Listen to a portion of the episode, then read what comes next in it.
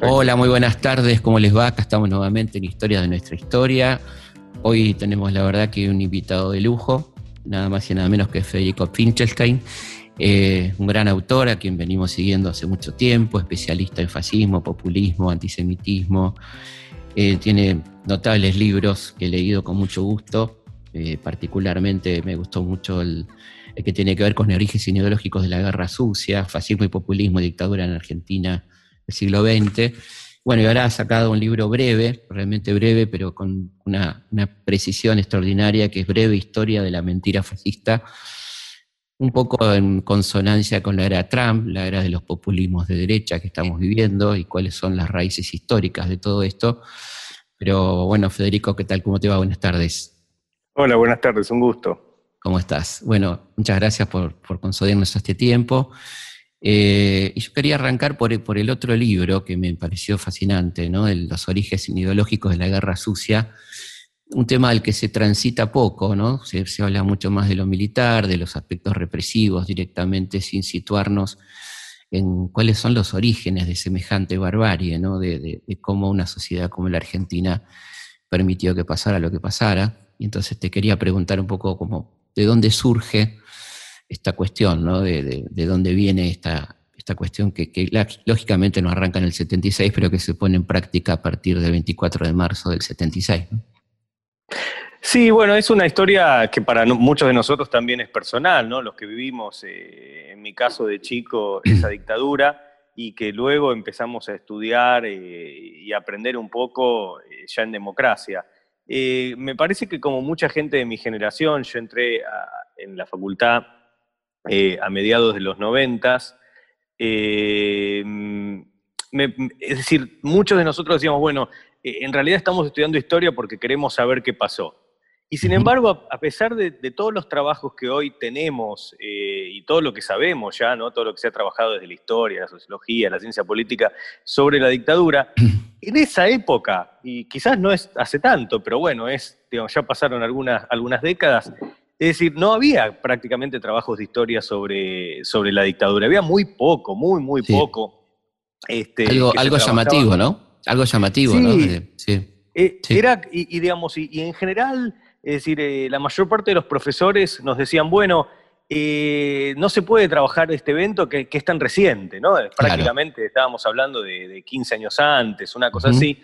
Sí. Y digamos, y mi, de, es decir, mi forma de, de, encarar el tema, eh, bueno, si no se puede trabajar la, la dictadura en, en, en, ese momento, ¿por qué no ir para atrás? ¿no? Y siempre claro. yo me estuve interesado eh, en entender cosas que, que, que me resultaban, por, por supuesto, pol políticamente muy, muy desagradables, como ser el uh -huh. racismo, el fascismo, claro. Y yendo para atrás, eh, me puse a investigar el fascismo en los años, en los años 20 y 30, ¿no? Claro. Y, lo, y, digamos, y eso digamos, fue el comienzo de mi interés por estos temas. Eh, y ya en un primer libro que publiqué en el 2002 eh, sobre el mito del general Uriburu, es decir, cómo puede uh -huh. ser que un personaje, bueno, con, con, muchas limitaciones, fuera endiosado, fuera mitificado prácticamente eh, al momento de su muerte, cuando todos recordaban más o menos lo que había sido, ¿no? Totalmente. Ese fue mi primer trabajo, y en ese trabajo, y luego en mi tesis doctoral en Estados Unidos, es decir, siempre me acercaba al tema, pero le rehuía, es decir, eh, trabajaba uh -huh. el tema de los, de los 20, los 30. Eh, mi tesis doctoral eh, fue sobre, eh, luego publicada en, también en castellano, en un libro uh -huh. que se llamó Fascismo Transatlántico, sí. fue sobre las relaciones entre eh, los fascistas argentinos y los fascistas italianos. Uh -huh. eh, esto me permitió trabajar no solo en los archivos argentinos, sino también en los archivos personales de Mussolini y de, uh -huh. y de otros fascistas en Italia. Sí. Y eh, bueno, como un triángulo, ¿no? Porque la terminé escribiendo en inglés en Estados Unidos. Y en esa tesis ya, en ese libro, ya terminaba uh -huh. con, con una cita que decían eh, digamos, eh, que los fascistas argentinos en la, en, la, en la, década del 30 decían, bueno, y a aquellos que no están de acuerdo no, con nosotros los vamos a desaparecer. Una cita espeluznante, ¿no? Impresionante. Y entonces, ¿no? y sí, y yo me preguntaba entonces, eh, luego de, de, digamos, de escribir esos libros, me preguntaba entonces cómo seguir indagando esta cuestión que me preocupaba tanto, que es el fascismo en general, el autoritarismo en general, pero por supuesto también en Argentina. Y ese es el libro siguiente, el libro que vos mencionabas. Me llevó otros varios años. Claro. Y la idea de ese libro es hacer un periplo, un, itinerario de la idea fascista en Argentina, comenzando eh, con los primeros fascistas, años 20 y 30, yendo un poco más para atrás también con algunas instancias, bueno, de genocidio y autoritarismo en Argentina.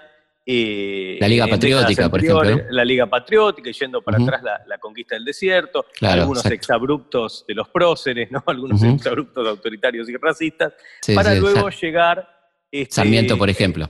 Sarmiento, por ejemplo, eh, para luego llegar a, bueno, algo que en realidad es muy distinto, ¿no? Porque si hay algo que los fascistas odian es a Sarmiento. Sarmiento lo que vemos es mucha contradicción entre una cosa y la otra, y en los fascistas ya no hay nada es decir, todo lo que hay de rescatable en Sarmiento ya se pierde, es decir, por ejemplo, una idea de la importancia de, digamos, de, cierto pluralismo, de cierta educación, etcétera, etcétera, se pierde totalmente para luego reivindicar un proyecto, bueno, que eh, eventualmente en ese, en ese hilo pardo que va a recorrer la historia argentina, eh, desemboca en la dictadura. Entonces, en ese libro yo hablaba, bueno, veamos que estas ideas en los orígenes ya hablan de desaparecer gente, hablan de aniquilar, hablan incluso de tirar gente al mar.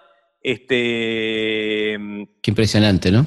Es una cosa impresionante. Y eh, para luego, digamos, hay un capítulo que quizás es el más polémico, es decir, avanzando con la idea del fascismo, hay como una interrupción, un paréntesis muy extraño, que es el peronismo, es decir, la aparición del peronismo. Si querés podemos con mucho gusto hablar de eso. para luego, eh, digamos, eso sería el primer peronismo, décadas de, digamos, eh, sobre todo fines de los 40, principios de los 50, para luego en un capítulo sobre los 60, Tacuara y AAA, organizaciones neofascistas que precedieron en su violencia y su racismo y su extremismo ideológico al golpe de Estado, y finalmente un capítulo sobre el golpe de Estado, eh, entendiendo cómo, es decir, yo no veo la dictadura necesariamente como fascista, pero sí veo eh, que dentro de los campos de concentración, en el mundo, eh, concentracionario. En el mundo concentracionario, eh, el fascismo prevalecía, por supuesto. Y, cuando se tortura a la gente, se, justamente se le repiten ideas que ya habían sido esgrimidas en los años 20 y 30 por los fascistas argentinos y los fascistas internacionales. Ahí tenemos la, importancia de la historia, ¿no? de, qué importante es conocer la historia y, recordar que estos antecedentes tan tremendos, ¿no? Y yendo un poco a la, mm, ya arrancando con el, con el otro libro, eh, que me pareció fascinante, hablas un poco de, los, de estos populismos en los que podría enmarcarse el peronismo como destructores de dictaduras para generar una, democracia eh, autoritaria, podría ser en algún caso, eh, pero que se van desprendiendo de algunas de las características que tenía el fascismo, ¿no? como por ejemplo el racismo, por ejemplo, la violencia militar, etcétera, ¿no? Para crear otro tipo de, sociedad política, ¿no es cierto? Que son, por ejemplo, los casos de Vargas, Perón, supongamos, ¿no? En, América Latina. Sí, y también ejemplos en Bolivia, en Venezuela, y algunos que no lograron ganar, como sea Gaitán en Colombia porque fue asesinado, y el APRE en Perú. Es decir, lo que vemos es un fenómeno latinoamericano en donde gente que paradójicamente eh, en algunos casos, eh, eh, digamos, se terminaron yendo hacia perspectivas ideológicas muy distintas, gente que en años anteriores, en la década del 30, había apoyado golpes de Estado, había formado parte de, dictaduras militares y había adoptado en muchos casos posiciones francamente fascistas y dictatoriales. Casos de Vargas, caso de Perón, pero también vemos algunas alianzas en Bolivia de ese tipo. Y, en ese marco, ¿qué es lo que pasa en el mundo? ¿no? Y lo que pasa es que, digamos, la idea sería, eso es, ese, digamos, para pensarlo en términos, eh, eh, digamos, de, mi propia producción, es decir, después del libro sobre la dictadura sobre la dictadura, los orígenes ideológicos o fascistas de la dictadura argentina, esa es la idea, eh, me, me, interesó el tema de trazar esta historia a nivel global, eh, eh, digamos, ese, ese, ese marco, esa, esa, mm, esa, ruptura entre fascismo y populismo. Y demostrando un poco, el libro se publicó primero en inglés, después en castellano, después en, bueno, en varios idiomas, turco, portugués, italiano. Y lo interesante de eso es demostrar justamente a ese, a ese público internacional, empezando por el anglosajón, la centralidad de América Latina para pensar el mundo actual, porque ellos, para decirlo en términos muy concretos, ignoran bastante nuestra historia. Y por no decir- vendría bien Por no decir desprecian, ¿no? En, algunos manera. casos también, en algunos Sí. casos también, o, o por lo menos Sí. la estereotipan en el Claro, sentido de que, Claro. digamos, eh, eh, eh, se la re- se la- el desinterés viene de antemano con un pre- por el prejuicio o mediante el prejuicio. La idea sería, nosotros no tenemos nada que ver con esto. Eh, Sí, sí, sí, con sí. esto que pasa allá abajo, entonces no lo estudiamos. Y entonces Claro. la idea del libro era, un- de, de ese libro, bueno, que en inglés, eh, bueno, se publicó en Estados Unidos y tuvo repercusiones Ujú. por ese lado, la, la idea, la idea del libro era justamente un momento, o sea, Ujú. pueden aprender bastante del- Sí, de, sí. de- todo, de todo ese, ese autoritarismo y ese racismo que ustedes están viviendo en este momento con Donald Trump, Ujú. Estudiando también otros precedentes, desde Claro. la dictadura argentina a, los fascistas brasileros, es decir, Totalmente.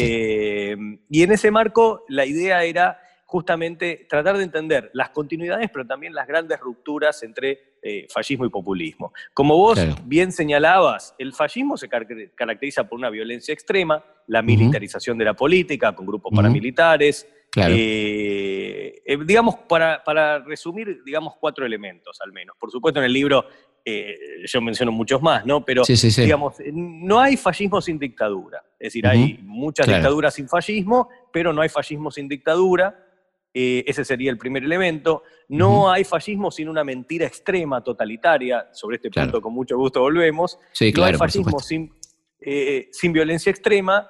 Y eh, eh, no hay fascismo sin política del odio, racismo, xenofobia. Esos Claro. cuatro elementos, racismo, xenofobia, uno, violencia, militarización de la política, dos, mentiras totales, tres, y dictadura, cuatro, esos son cuatro elementos que, de- que definen al fascismo. Claro, Justamente gente como Perón o Vargas, luego del 45, van a dejar esos elementos detrás. Es decir, Totalmente. para Perón los fascistas son piantavotos. A Sí, Perón le encanta Mussolini, Mussolini Hitler, pero este, no, él se da cuenta de que esto no funciona en el mundo, en el nuevo mundo de, de- de posguerra, eh, y deja esos elementos atrás. Como, como vos señalaste también muchas veces, la violencia de gobiernos civiles y dictatoriales luego del peronismo es mayor que la del propio régimen, régimen de Obviamente, Perón. Eh, absolutamente. eh, y por, por supuesto ni racismo ni xenofobia, etc.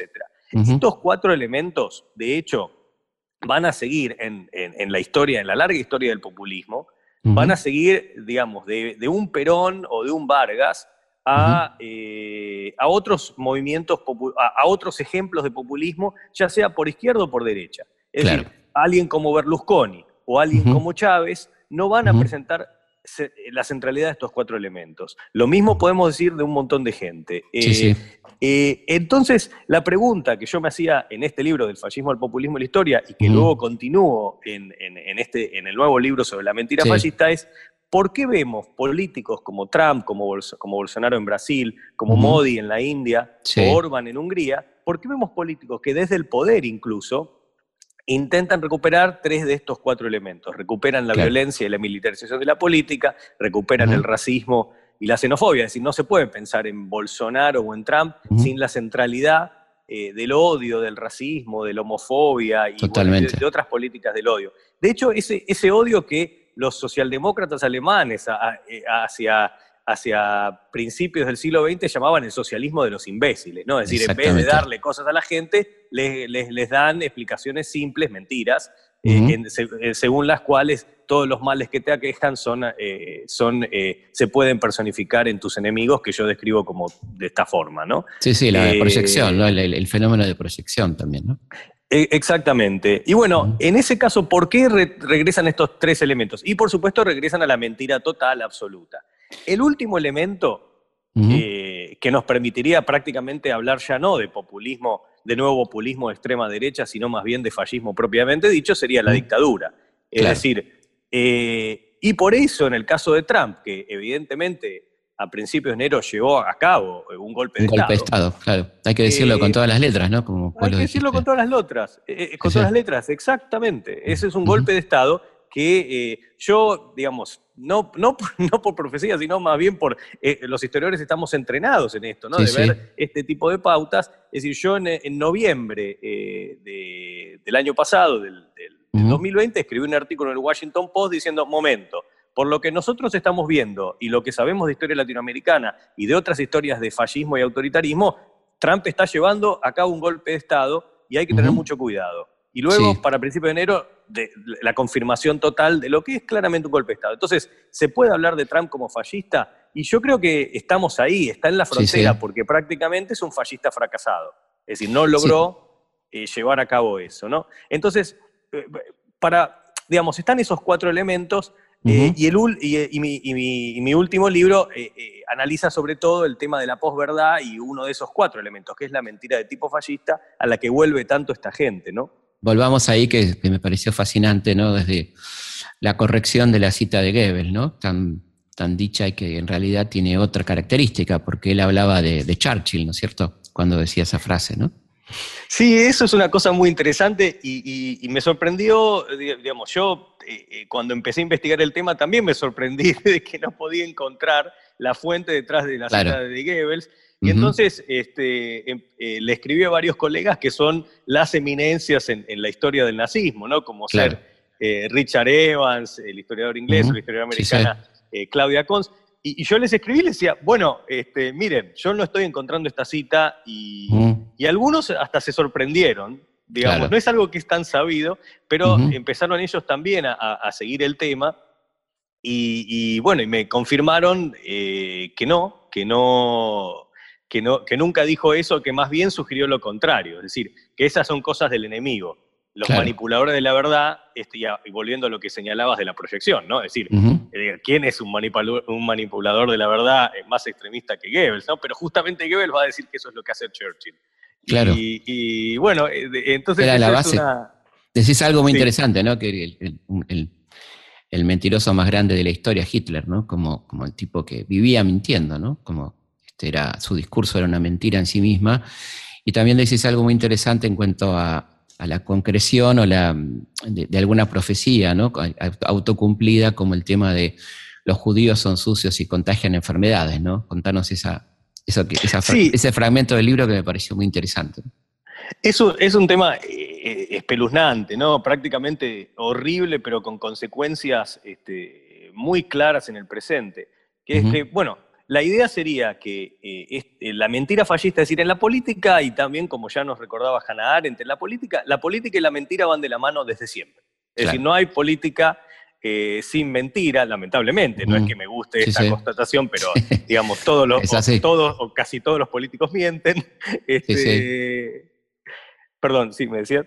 No, no, no, sí, claro, la diferencia es que algunos se la creen la mentira que dicen, ¿no? Y otros no. Exactamente, exactamente. Y, eso, en ese sentido, digamos, ni comunistas, ni liberales, ni conservadores, ni populistas eh, realmente terminan creyéndose en profundidad sus mentiras. Es decir, hay un momento, eh, digamos, por ejemplo, el mismo Perón, cuando se dan, eh, cuando se dan los eventos del finales de su gobierno, va a decir, bueno, algo así como a la oposición ya no son gente, ya son víboras y hay que aplastarlas como tales. O sea, un discurso deshumanizador total, pero que no tiene ninguna consecuencia. Es decir, Perón sabe que está exagerando y no, es decir, y no considera realmente que este, los opositores son, eh, no son humanos y hay que eliminarlos. O sea, hay una gran diferencia. Ni, claro, ni lo lleva a la práctica, digo. Claro. De ninguna manera. O sea, mientras que la gran diferencia con un nazi sería que el nazi dice eso y lo lleva a la práctica porque cree en eso. Es decir, cree que eh,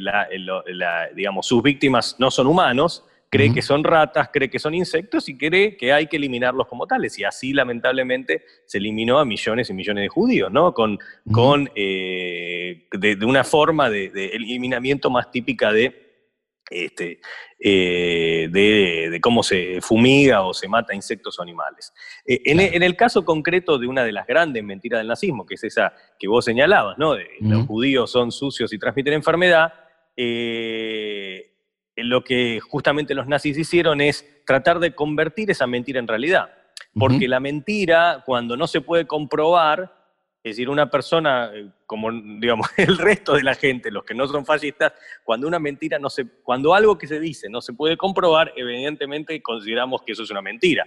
Y si alguien nos dice que está lloviendo y afuera no está lloviendo, no podemos creer en eso.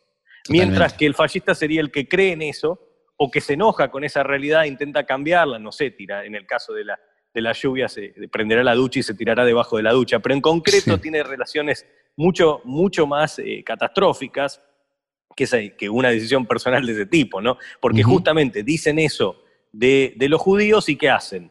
Por supuesto, los judíos ni son sucios ni transmiten enfermedad, eh, y entonces los nazis lo que hacen es ponerlos en campos de concentración, en guetos, en donde las condiciones de, sanitarias son terribles, y justamente, obviamente, se vuelven sucios y transmiten enfermedad. Pero es, es decir, por eso, digamos, es una mentira, como decía el filósofo judío alemán Ernst Cassirer, decía, bueno, es una mentira conforme al plan, hay un plan de transformar, y eso creo que es la dimensión más peligrosa de la mentira fascista, que es que no solo se miente para convencer a los seguidores, sino que esas mentiras se viven como realidades y, el resto de nosotros sufre. Y esto es exactamente lo que está pasando en Brasil, en Brasil y lo que estuvo pasando en Estados Unidos, porque Trump y Bolsonaro negaron la enfermedad, negaron la ciencia, dijeron en el caso de Bolsonaro esto es una gripecina, en el caso de Trump dijo esto va a pasar, no pasa nada, eh, eh, digamos, en abril, terminaba en abril, ¿no? La cosa. Terminaba en abril, este, y hicieron un acto de no, es decir, promovieron eh, que no se que no se, eh, digamos, eh, que no se usaran máscaras, barbijos, y en concreto promovieron la muerte, es decir, es decir llevaron a, promovieron mentiras y esas mentiras tuvieron consecuencias totalmente letales que nos recuerdan a los historiadores del fascismo justamente al fascismo, a las mentiras del fascismo. En ese marco se vuelve a esas cosas que no son típicas del populismo. En ese sentido, el populismo no se distingue de otras corrientes eh, de, práctica política, ¿no? Claro. Sí, no, y me pensaba esta cuestión también del vínculo con lo divino, ¿no? Como enviados de Dios o, Dios quiere que, estemos acá, ¿no? Este, un poco en el caso de Bolsonaro con la, iglesia evangélica tan fuerte que, que está en Brasil, en el caso de Trump con todos estos movimientos este, supremacistas y demás, pero él mismo lo ha dicho, ¿no? que, Dios quiso que él esté en la Casa Blanca, por ejemplo. ¿no? Sí, y, esto es, eh, digamos, eh, Trump, eh, obviamente como todo, bueno, en este caso como fascista fracasado, este, es un narcisista extremo, no hay, si, decíamos no hay dictadura, no hay fascismo sin dictadura, tampoco hay fascismo sin líder narcisista. Eh, y, en ese marco, eh, el endioseamiento del líder, esa idea de que el líder eh, en realidad es un ser que, bueno, que es distinto al resto de nosotros, tiene que ver con un desplazamiento del mundo de lo religioso, de la esfera religiosa, a la política propiamente dicha. Y si bien eso pasa muchas veces, es decir, el, de, por tradición, los presidentes americanos siempre dijeron, y que Dios lo bendiga a todos, y uno como viniendo de otro ámbito siempre se pregunta, bueno, pero ¿y entonces por qué el presidente americano actúa como un sacerdote o vicario de la divinidad, explicando, digamos, bendiciéndonos al resto de nosotros, si es un, es un mortal como el resto de nosotros? En ese punto, es decir, hay, o sea, la religión y la política siempre están eh, eh, entrecruzadas, pero en el fascismo eh, eso se da de, forma extrema, ¿no? Entonces es una religión política extrema, prácticamente un culto eh, eh, que tiene, que reemplaza a Dios con el líder. Y el líder, Hitler, por ejemplo, va a decir, se va a identificar con Jesucristo, es decir, el líder se piensa a sí mismo como aquel que posee la verdad. Y a este punto es importante, ¿no? Para pensar la mentira fallista, porque la verdad entonces no es lo que se puede comprobar, sino lo que dice el líder. Y el libro comienza con una cita de Trump, de Hitler y Mussolini. Y en la, cita de Trump, él dice, bueno, no crean lo que están viendo. ¿Cómo puede ser eso? ¿Cómo no vas a creer lo que ves? Es impresionante, ¿no? Eh, eh, es una cosa impresionante y que creo que va al, punto central de, lo, de, digamos, de este tipo de mentir. Va a ser, por ejemplo, Leopoldo Lugones, quizás el fascista argentino más famoso, eh, que va a decir, bueno, no es que nosotros no creemos en una verdad de tipo empírico, pero creemos en una verdad absoluta que va más allá de lo empírico. Y por supuesto, una verdad absoluta nos lleva al mundo de lo religioso y al mundo de la fe. Entonces se reemplaza la razón con la fe, lo cual, reemplazar la razón con la fe en el ámbito de lo religioso propiamente dicho, es, normal, es lo que siempre se ha hecho. De hecho, así son las religiones. Ahora, cuando ese pensamiento religioso, eh, religioso se traslada a política, lo que vemos es un extremismo terrible, porque aquellos que no estamos de acuerdo ya no somos opositores, sino que somos infieles. No sabemos cómo era la voz de Belgrano ni la de Juana Zurduy, pero de las que pudimos grabar, rescatamos estas perlas que siempre viene bien recordar. Perlitas sonoras en historias de nuestra historia.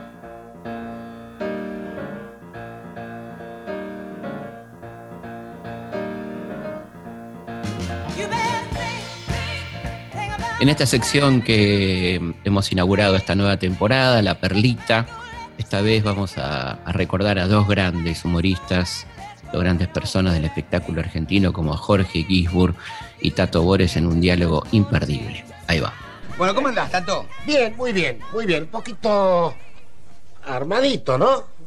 ¿Armadito a qué te referís? Medio gordachón. Se me ocurre que traje me queda medio... No, te queda perfecto. Bueno, ¿hay alguien más chinchudo que vos en el ambiente, Tato? Tengo fama, ¿no? Sí. Pero vos sabés que soy media... Injusta la fama. Yo creo que sí. Yo no creo que le conteste mal a ninguna persona que me hable bien. Ahora contesto muy mal cuando... ¿Por qué me lo preguntas? No sé, pero te lo pregunté bien. Sí. Sí, yo supongo que que para alguna gente debo tener un flor de carácter chinchudo, pero para otra gente... podrido. Tenés fama de carácter podrido. Pero que te... Te, doy una situación. Sí. Restaurante. Sí. Restaurante, domingo. Sí. Y viene alguien, vos estás comiendo con tu mujer y viene, hay un autógrafo, Tato. ¿Cómo lo vivís? Depende. A ver. Ahí viene el tema. A ver. Llegaste, mira, como si, te lo, como si lo hubiéramos combinado antes.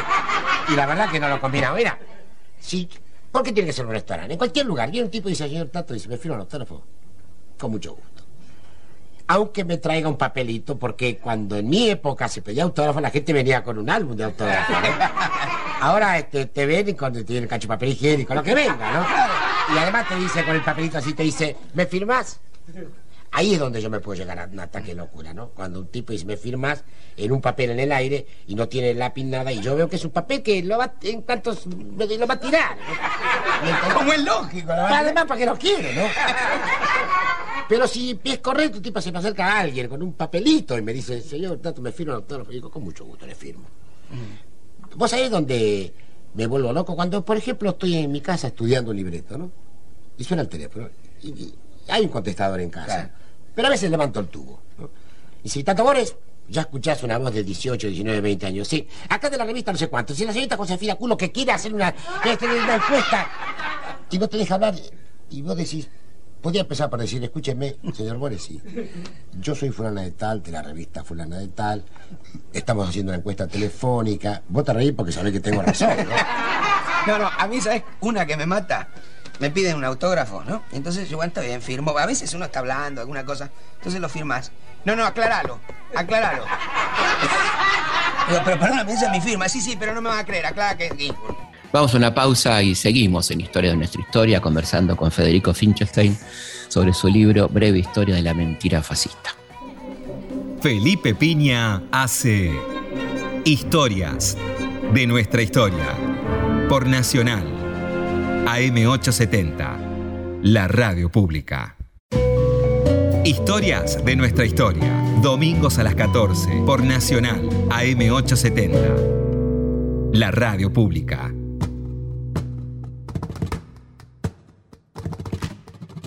Seguimos en Historia de nuestra historia, queremos recordarles las vías de comunicación, nuestra página web, elhistoriador.com.ar, nuestra página en Twitter, arroba Felipe Pigna, nuestro Instagram, arroba felipe.pigna y la página de Facebook, página oficial.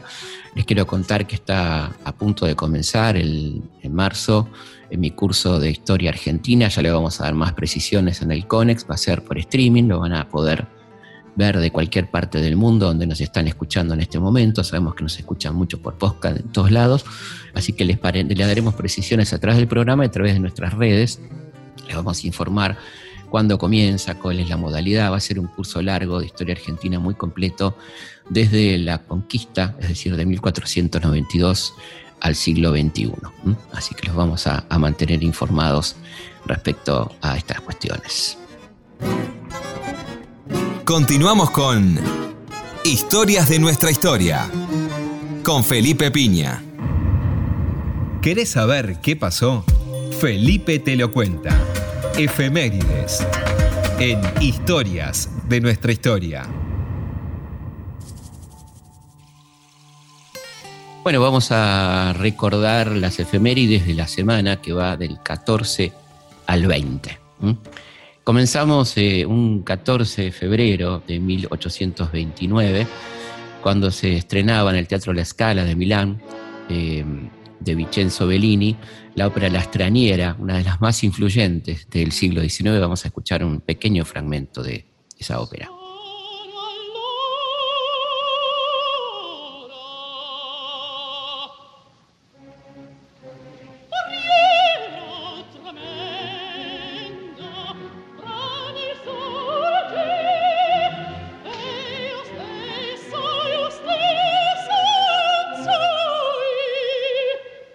1876, eh, el 14 de febrero, en Estados Unidos, Elijah Gray y Alexander Graham Bell patentan el teléfono, pero en realidad este había sido inventado en 1854 por Antonio Meucci. Considerado como el inventor del teléfono durante 143 años, Alexander Graham Bell, nacido en marzo del 47 en Edimburgo, fue desposeído de tan honrado título en 11 de junio de 2002, algo bastante reciente, ¿no? cuando el Congreso de los Estados Unidos, esto es importante, aprobó la resolución 269 por la que se reconocía que fue el italiano Antonio Meucci quien inventó el teléfono bastante antes, en 1854. El, inventor lo, llamó eh, teletrófono y él lo hizo para comunicarse con su mujer que estaba enferma, postrada en su cama, y para conectarse de la sala de abajo con la habitación de arriba. Así Meucci hizo esta invención, hizo una demostración pública en 1860, no pudo renovar la advertencia de patente eh, porque no tenía dinero para hacerlo, y ahí vienen los Bell entonces que este, la patentan a su nombre. En 1898 nace un gran pensador argentino, 14 de febrero, en Corrientes, Raúl Escalabrini Ortiz, ¿eh? escritor, periodista, poeta. Entre sus obras están en El hombre que está solo y espera, Política británica del Río de la Plata, Historia de los ferrocarriles argentinos, un verdadero librazo. ¿no? Y fue uno de los integrantes de Forja, la fuerza orientadora radical de la joven Argentina, y murió en Buenos Aires el 30 de mayo de 1959. En 1963, ubiquémonos temporalmente, 14 de febrero, este, gobierna la dictadura civil, digamos, ¿no? con, nombre civil de José María Guido, ¿eh? detrás estaban muy cercanamente los militares, le da fuerza de ley al decreto 7165-62, que restablece la plena vigencia del famoso decreto 4161, ¿se acuerdan aquel decreto de la Libertadora firmado por Aramburu, ¿eh? donde quedaba prohibido nombrar a Perón, Evita, la marcha peronista, la foto. Bueno, esto José María Guido lo ratifica, eh, porque lo había suspendido Frondizi, y esto lo ratifica entonces Guido. El 15 de febrero eh, de 1564 nace uno de los más grandes científicos de la historia, nada más y nada menos que Galileo Galilei. Fue filósofo, matemático, físico, eh, un hombre del Renacimiento plenamente, padre de la astronomía moderna. Y vamos a escuchar un, un fragmento de una película que habla sobre Galileo. Yo predigo que en nuestra época se hablará de astronomía en todos los mercados y que los hijos de las pescaderas irán a la escuela y con suerte aprenderán que la Tierra gira alrededor del Sol y que el Papa, los cardenales, los príncipes, los eruditos, los mercaderes y las pescaderas y sus madres giran con ella. Y en 1811 nacía nada más y nada menos, un 15 de febrero, en un barrio pobre de San Juan, Domingo Faustino Sarmiento, un personaje polémico, interesantísimo, autor de tantos libros, recuerdo de provincia, Facundo, presidente, este, senador, ministro, tantas cosas que fue Sarmiento, a quien le hemos dedicado más de un programa. En 1965 mueren Nathaniel Adams Coles, más conocido como Nat King Cole, ¿eh? cantante, pianista estadounidense de jazz. Eh, había nacido en Montgomery el 17 de marzo de 1919. Vamos a escuchar esa voz inolvidable, maravillosa de Nat King Cole. Unforgettable, that's what you are.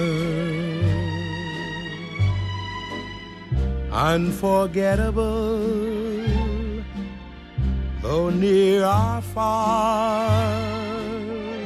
El 16 de febrero el Cabildo Abierto de Buenos Aires elige gobernador de la provincia Manuel Zarratea en medio del caos después del combate de Cepeda. Va a ser un año tremendo, ¿no? De, muchas idas y vueltas, recordemos. Un año que va a, terminar con el el Día de los Tres Gobernadores, justamente el día de la muerte del querido Manuel Belgrano, donde va a haber tres gobernadores y ninguno en realidad en la provincia de Buenos Aires, que no se diferenciaba en aquel entonces de la ciudad, era todo lo mismo. ¿no? Y en 1835 eh, moría nada más y nada menos asesinado ¿no? en Barranca Yaco el tigre de los llanos Facundo Quiroga. Un hecho que va a cambiar profundamente la historia nacional y va a abrir el paso al segundo mandato de Rosas, ¿no? Este, esta conmoción nacional que provoca la muerte, el asesinato de Facundo Quiroga. El 17 de febrero de 1600 la Inquisición Católica ejecuta la condena al filósofo, matemático y astrónomo Giordano Bruno, que muere en la hoguera, ¿no? en Campo di Fiori. Hoy en día, un hermoso mercado romano, está la estatua de Giordano Bruno, un hombre que se opuso tenazmente a, la Inquisición, a aquellas formas de atraso tremendo, y termina pagándolo con su vida. El 18 de febrero nacía en Córdoba Dalmacio Vélez el abogado, autor del controvertido Código Civil, ¿no? un código que redactó junto con Eduardo Acevedo un código muy regresivo para la mujer, por ejemplo, para los derechos femeninos, ¿eh? entre otras cosas. Y también un 18 de febrero, pero del año 1927, nacía nada más y nada menos que el maestro Osvaldo Bayer, una almita que siempre tenemos rondando en este programa, querido amigo, gran maestro, comprometido, un verdadero historiador notable, que, que si no fuera por él hubieran quedado páginas enteras de nuestra historia escondida, como los fusilamientos de la Patagonia, la historia de los anarquistas, del movimiento obrero.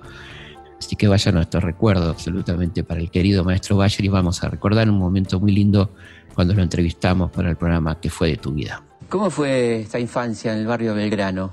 ¿Cómo era? fue muy lindo porque había una gran calidad de vida.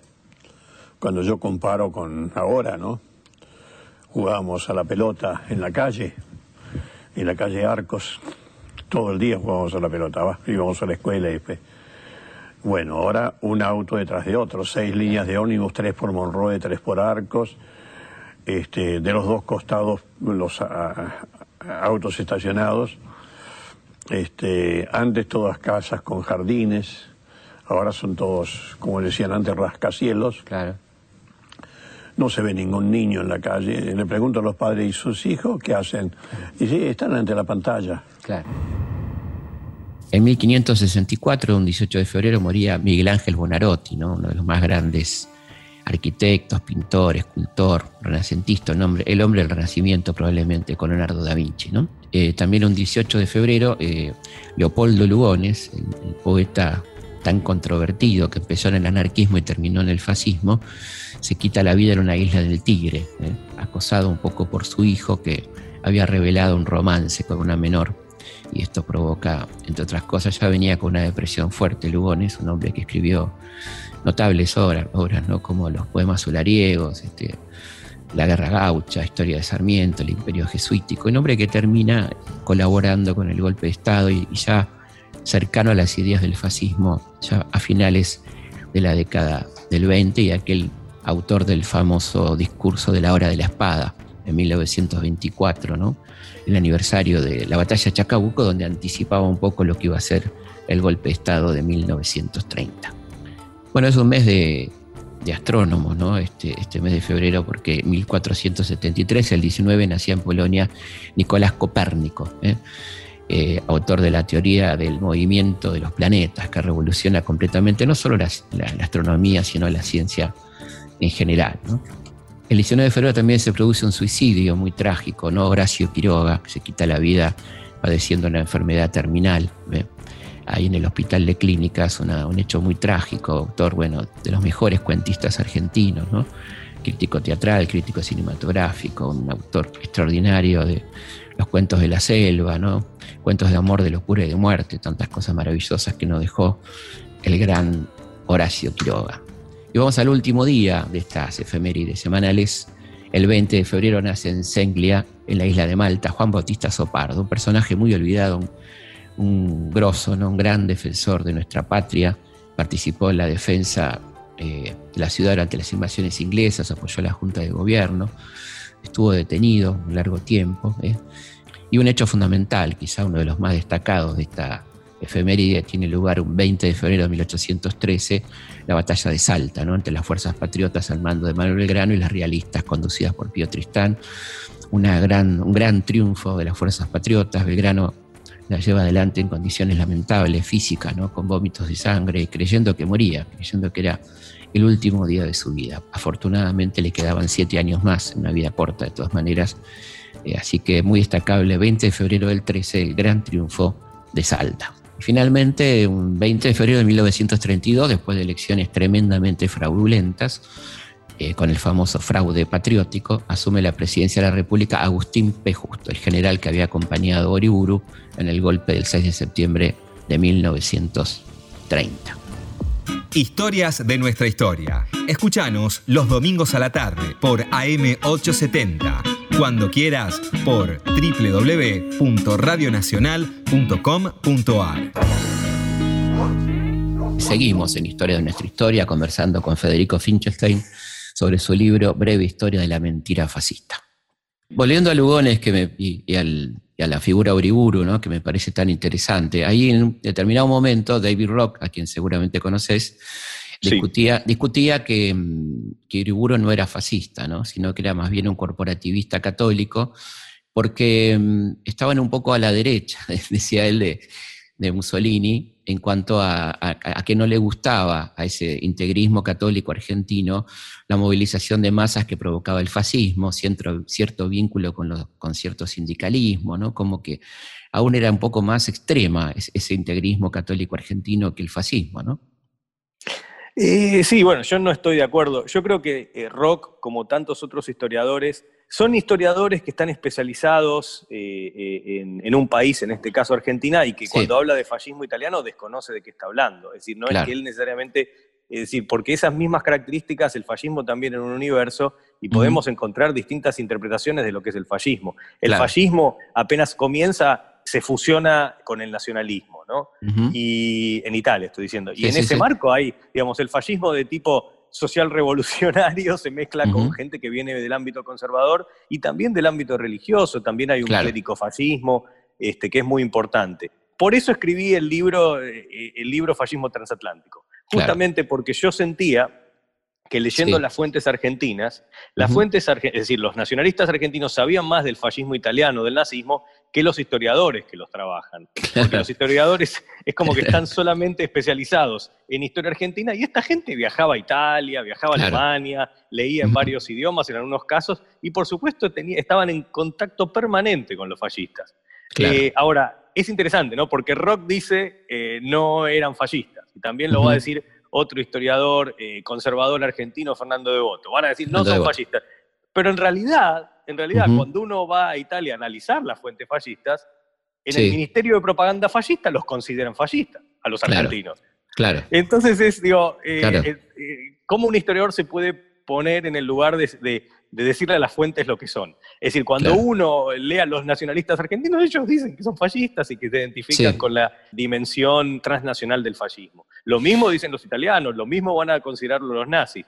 Y en ese, o los brasileros. Y, también hay un fascismo en China, en España, en la India, en Egipto. Pero estas cosas yo creo que muchas veces eh, se desconocen eh, eh, en, la historiografía y por eso es importante que, digamos, como lo venimos haciendo en muchos casos, en muchas conferencias. Antes de que empezara el COVID, estuve en Delhi, en la India, este, hablando sobre fascismo con expertos en fascismo hindú. Y, entonces uno aprende mucho y ve que las cosas, que el mundo no es tan distinto y que Argentina no es tan distinta al resto, porque al final decir, decir que en Argentina los, los nacionalistas no eran fascistas, es decir, no eran tan malos. Sí, claro, claro. es el argumento. Y creo que es un argumento problemático, porque de hecho eh, eh, es decir, desde el punto de vista del pluralismo, la tolerancia y la democracia, eran bastante nocivos y de ellos a la dictadura, bueno, hay un camino largo, pero consecuente que arranca, bastante directo. Sí, además este, el propio Uriburu menciona su admiración por Mussolini, ¿no? Y, también Lugones, ¿no es cierto? Explícitamente. Explícitamente. Y este tema, si uno digamos, bueno, ahora está cerrada, pero si a, ese gran acervo que es la Biblioteca Nacional uno se traslada con curiosidad para leer la hemeroteca, va a encontrar publicaciones fascistas argentinas en donde esto es clarísimo. Es decir, ni siquiera es necesario leernos a nosotros. Sí, sí, claro. Crisol, por ejemplo. Eh, volviendo a, Trump, que, bueno, te fuiste un adelantado ciertamente en lo que, en lo que iba a pasar, este, ¿cómo, cómo, cómo es posible que Trump haya llegado al poder y cuánto tuvo que ver este, este exceso de neoliberalismo ¿no? que, se, que se produjo en el mundo, en Estados Unidos, para dar paso a esto, y cuáles son las diferencias del neoliberalismo extremos con, con estos populismos de derecha, cuáles serían esas diferencias. ¿no?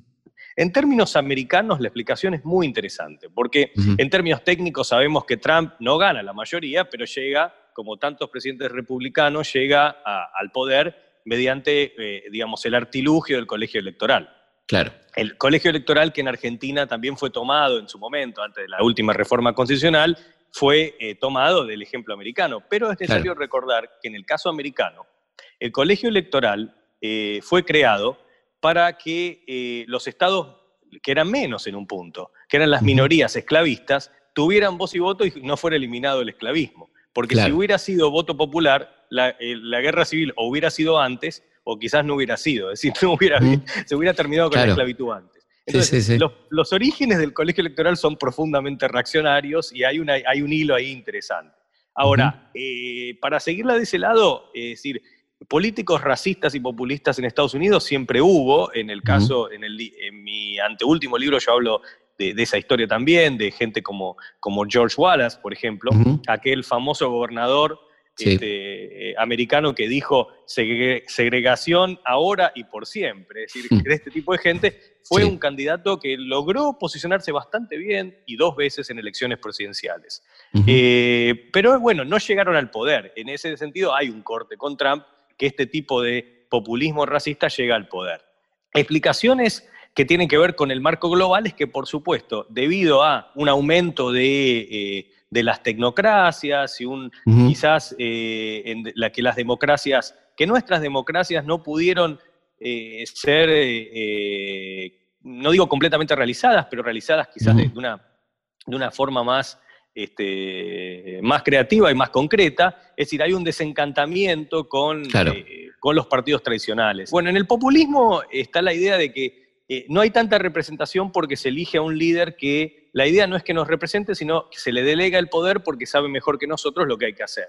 En el caso de tecnocracias neoliberales, ya no se reemplaza la voz, la voz de la gente con la voz del líder, sino más bien que el líder dice, bueno, eh, yo necesito escuchar a la voz de la gente, pero también a la voz del mercado. Claro. Eh, y en realidad el mercado no tiene voz, porque es un concepto, al igual es un impersonal, ¿no? Es un impersonal. Es un impersonal. Y en realidad mm. aquellos que hablan en nombre de esa voz del mercado son eh, personajes con intereses económicos concretos. Es decir, hay un problema ahí en, términos de, la teoría y la práctica de la democracia, porque, es decir, sea importante o no su voz, sea eh, eh, relevante o no lo que tienen que decir, no fueron elegidos y no representan mayorías. Con lo cual, es decir, el, típico político a nivel global dice, bueno, eh, y esto también pasa en los populismos, ¿no? Bueno, yo dije que iba a hacer estas cosas, pero también tengo que escuchar la voz del mercado. Entonces, pero ¿quién, quién, ¿a quién votó al mercado? Uno se pregunta, dado que tiene una representación en el gobierno más importante que aquellos que votan. estas son limitaciones. Casi corporativa, ¿no? Casi corporativa, exacto. Mm. Y esas son limitaciones que, digamos, que muchas veces aparecen en la democracia y en ese momento entonces aparece un líder que dice, bueno, eh, el gobierno está, un líder populista, por supuesto, que dice el gobierno está manejado por elites, votenme a mí que eh, yo represento lo que el pueblo quiere.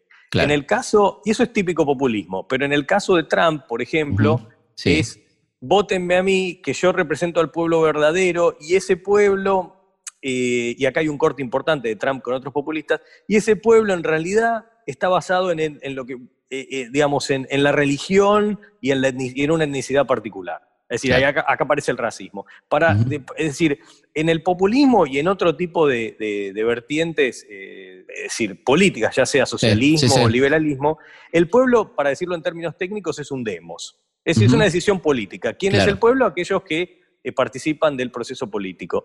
Eh, en, el fascismo es un etnos, eh, es decir, barra religión. Es decir, ¿quién es el pueblo? Bueno, los, para los nazis, los arios y cristianos. Y sin embargo, estos nuevos populismos también recuperan la lógica del mercado y en el caso de Trump o Bolsonaro se presentan como neoliberales. Para antecedentes, Pinochet y nuestra dictadura, ¿no? Totalmente, totalmente neoliberales. Quería preguntarte por eh, qué va a pasar ¿no? con, toda, con toda esta oposición que va a tener Biden y que, que, se manifestó en el Capitolio y que se los ve armados por todo el país, qué, qué peligrosidad representa, quiénes son esta gente, eh, seguirán teniendo algún tipo de, de, posibilidad de ejercer presión. Creo que Biden ganó, y, y ojalá lo recuerde, parece recordarlo en estos momentos, por lo que fue una clara coalición antifascista. Es decir, gente de izquierda, incluso claro. gente de centro y de derecha, que están en contra de este, de este extremismo racista este, que representaba Trump.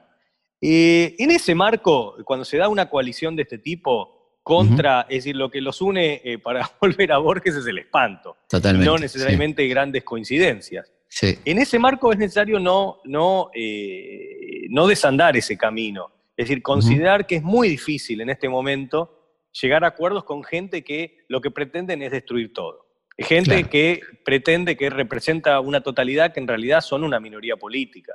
Uh -huh. eh, y esto es importante recordarlo. Yo vivo en Estados Unidos hace casi ya dos décadas y es un país muy abierto, muy progresista en muchos sentidos y, y, y, y muy multicultural. Uh -huh. Después, por supuesto, está esta minoría eh, que bueno, que prácticamente no se la ve mucho en la ciudad que yo vivo, que es Nueva York, claro. eh, que por artilugios, digamos, que tienen que ver con una transición reaccionaria, se pudo hacer con el poder, pero no representan mayorías, y en la medida en que no quieren aceptar la realidad este, eh, de diversidad eh, económica, cultural, social y política de Estados Unidos, yo creo que no se puede hablar mucho con ellos y si se tienen mayorías en el Congreso hay que usarlas. Es decir, esto es, esto es la disyuntiva de Biden en este momento. Eh, claro. Si Biden, es decir, si esta gente, por ejemplo, eh, estamos viendo ahora el, el, segundo impeachment de Trump, ¿no? Es decir, uh -huh. Trump es un golpista y tiene que ser tratado como tal, no puede ser considerado como un actor político normal. Uh -huh. eh, porque no lo es, no puede ser normalizado. No es una claro. perspectiva distinta. Él, quiere, él quiso destruir la democracia y promueve la violencia y el racismo. Y uh -huh. lamentablemente, eh, gran parte del Partido Republicano está en esa eh, y en ese marco es muy difícil en este momento, me parece que, llegar a un consenso. Y en ese claro. sentido es importante es decir, eh, seguir con esa representación tan amplia de lo que es eh, la izquierda, la, derecha y el centro representado por Biden en este momento, ¿no? Ahora, esta mentira, este, que la que vos hablas en el libro, está tremendamente presente en las redes, ¿no? En esta cuestión de de la fake news y todo esto que, que, más allá de la encarnación política o, con una representación política está muy presente y está marcando un poco la época, ¿no? La época de la mentira donde se, se transmite todo este tipo de, de cuestiones fascistas, ¿no? El, el, este, el odio, el racismo, este, es algo muy fuerte en este momento que está pasando, ¿no? Sí, y lo que pasa también, eh, eh, me parece que, bueno, Humberto Eco advertía muy preocupado sobre el fenómeno de Internet y las redes sociales, sí. y él decía, bueno, es necesario establecer ciertos protocolos, eh, digamos, y, y, no nivelar para abajo de que puede hablar cualquiera con la misma autoridad. Uh -huh. Es decir, para usar una metáfora, Eco decía, bueno, ese idiota, ese imbécil del pueblo que estaba ahí eh, quizás en, en, la calle y decía tonterías al, y al que nadie escuchaba, uh -huh. hoy tiene un gran parlante que se llama claro. Internet o redes sociales y su opinión es tan importante como aquella de eh, los que estudiaron un tema o de los que claro. saben un tema por experiencia, eh, uh -huh. etcétera, etcétera, o por lo menos diría por aquellos que eh, cuando hablan consideran también la realidad. Claro. Entonces, en ese marco no se puede, decir, no se puede eh, en mi opinión, ecualizar o poner en el mismo plano eh, a la mentira con la verdad, a la ciencia con la anticiencia, etc. Es decir, no hay un debate sobre si la Tierra es redonda. Uh -huh. Están sí, sí. delirantes que dicen lo contrario y por otra parte sí. hay un debate sobre la Tierra, es decir, claro. eh, en ese marco, ¿no? Entonces yo creo que hay una falsa idea o una, o, eh, que es, bueno, hay una, mm, ¿cómo decirlo? Hay una concepción errónea de que, de que todas las opiniones son lo mismo y está uh -huh. la opinión, que es una, digamos, que surge de la intuición y que a veces de la fe, y está la interpretación que se basa en la realidad. Y claro. en general es importante también en redes sociales recuperar esto. Y, y, y, bueno, eh, me parece también que es lo que estamos haciendo vos y yo en este momento, y por eso es importante eh, también, eh, ya sea en redes sociales, escuchar también a, a, digamos, medios independientes que nos dan información uh -huh. para juzgar la realidad. Absolutamente. Bueno, estamos llegando al final, te agradecemos muchísimo tu tiempo, recomendamos este, muy particularmente Breve Historia de la Mentira Fascista. Estuvimos hablando con Federico Finchestein, te agradecemos un montón, muchísimas gracias por este tiempo, ha sido muy ilustrativo. Eh, bueno, mucha suerte con el libro, no hace falta que te agradecer porque te va muy bien y, y, la verdad que sos una referencia en el tema. Así que muchas gracias, para nosotros es un honor haberte tenido acá esta tarde. Muchísimas gracias, un gusto. Un abrazo grande. Hasta luego, un abrazo. Hasta luego. Bueno, estamos llegando al final de este programa de Historia de nuestra historia, súper interesante, con Federico Finchestein sobre la mentira fascista, Trump y, todas estas cuestiones que tienen que ver con este presente tan complejo que estamos viviendo y encima con pandemia.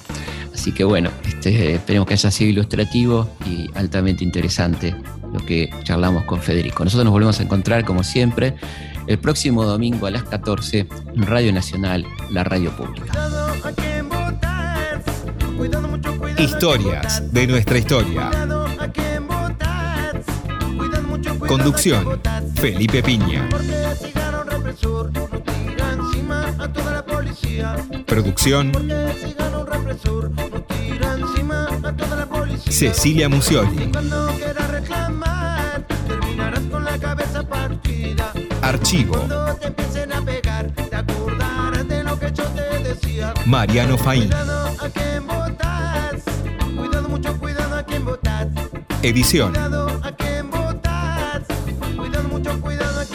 Martín Mesuti. Todo depende de vos, ahora y siempre todo dependió de vos.